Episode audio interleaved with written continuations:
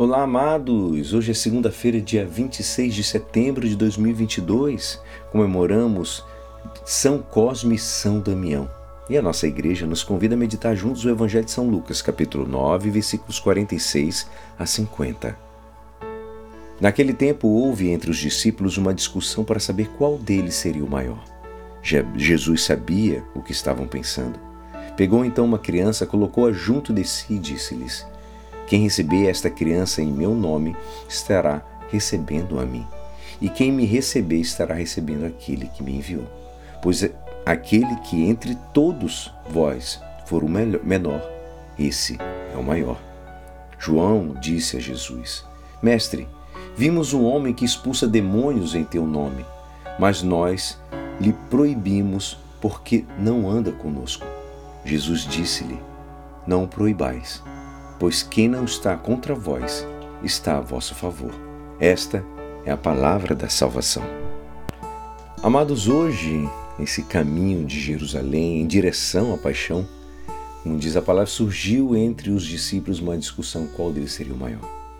Cada dia os meios de comunicação e também nossas conversas estão cheios de comentário sobre a importância das pessoas, dos outros, de nós mesmos. E esta lógica só humana produz frequentemente o desejo de vitória, de ser reconhecido, apreciado, correspondido e a falta de paz quando estes reconhecimentos não chegam.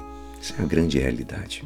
A resposta de Jesus a esses pensamentos, até mesmo comentários dos discípulos, lembram o, antigo, o estilo dos antigos profetas. Antes das palavras estão os gestos. Jesus pegou uma criança, colocou perto de si. Depois vem o ensinamento: aquele que entre vós, todos vós, for o menor, esse é o maior.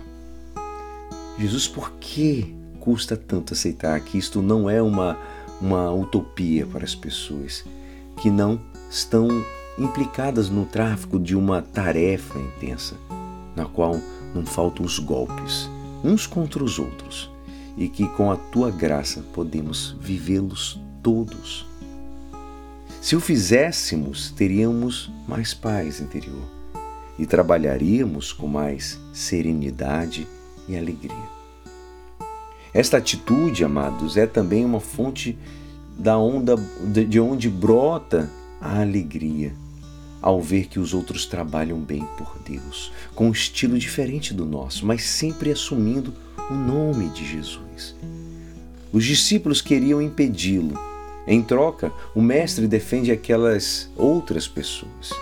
Novamente, o fato de sentirmos filhos pequenos de Deus facilita-nos a ter um coração aberto para todos e assim crescer na paz, na alegria e na gratidão.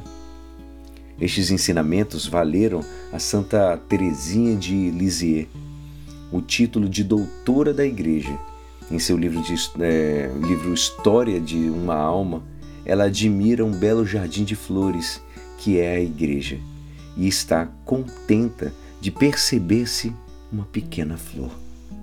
Ao lado dos grandes santos, rosas e açucenas, estão as pequenas flores, como as margaridas ou as violetas, destinadas a dar prazer aos olhos de Deus, quando Ele dirige o seu olhar à terra.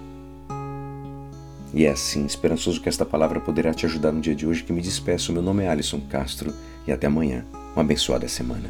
Amém.